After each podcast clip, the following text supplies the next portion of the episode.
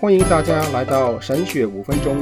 今天是我们节目的第十四课，题目是《基督教基本教义之读经规则二》。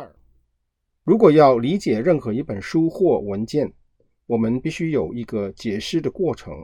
法官的职责就是正确地解释书面法律，并将它应用在当前的案件。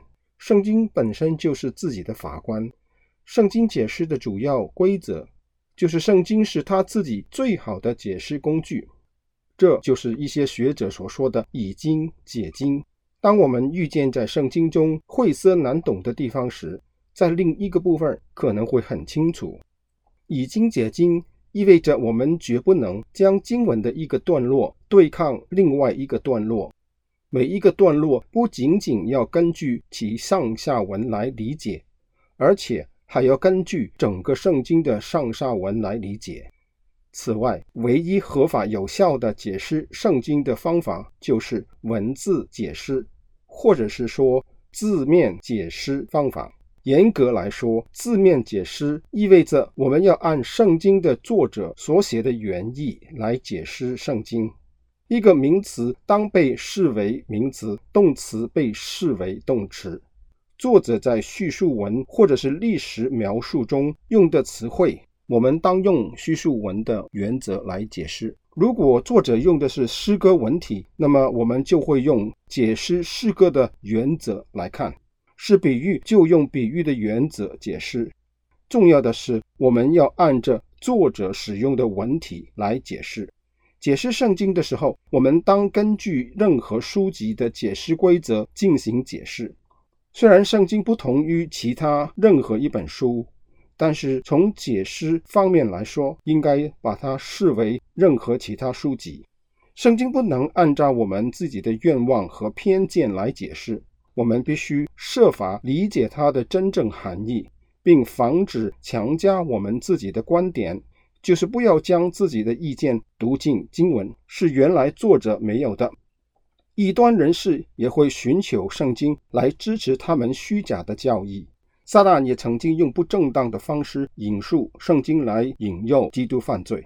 圣经的基本信息很简单，也很清晰，足以让孩子理解。然而，有一些的经文的内容，若要正确的理解，就需要几次的关注和研究。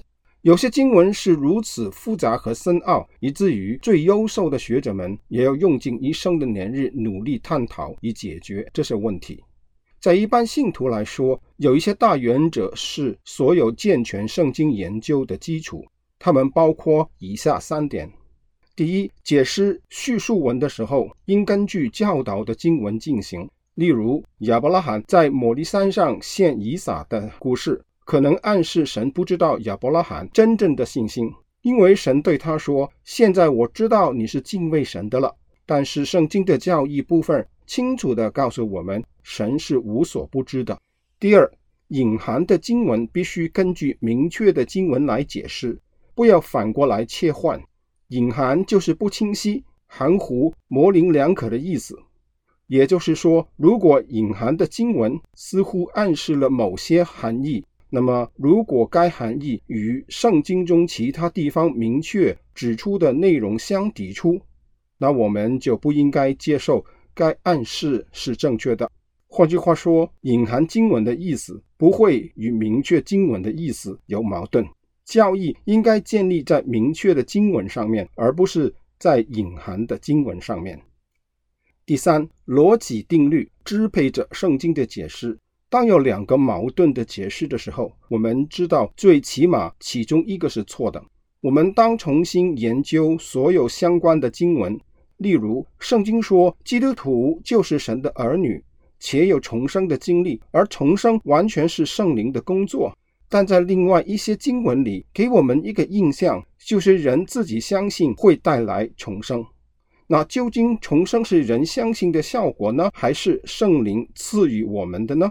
在这两者之间，只有一个是对的，因此我们就需要更深入的研究相关的经文，以至于我们来到一个正确的答案。然而，绝大多数对圣经的错误解释是由不合理推论引起的，我们应该多留意这方面的问题。好，今天我们就讲到这里，愿神赐福给大家，我们下回再见。